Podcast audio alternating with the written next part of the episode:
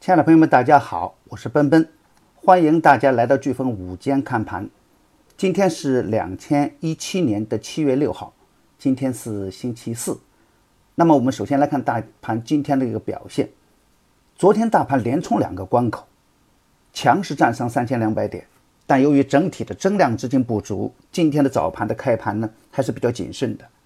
然后呢，盘面上便出现了眉飞色舞的局面。煤炭、钢铁、有色轮番的上攻啊，创业板的表现也是一马当先，但是啊，增量资金不足仍然是当前的短板，必须是主板与中小创形成有效的共振的时候，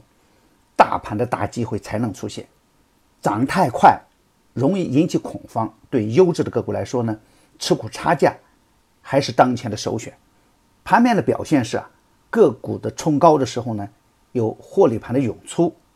调整到位的底部优质个股表现也比较稳健，而前期的白马股虽然昨天出现了反扑，那么今天的表现仍然是一个冲高砸盘的角色。早盘的复星医药成了砸盘的先锋，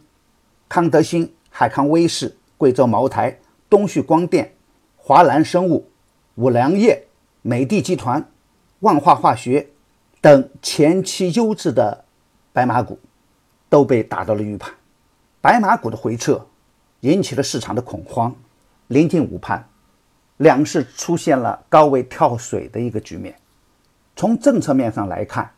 政策的强监管还没有松动的迹象，增量资金还没有明显的涌入，盘间的震荡是正常的局面。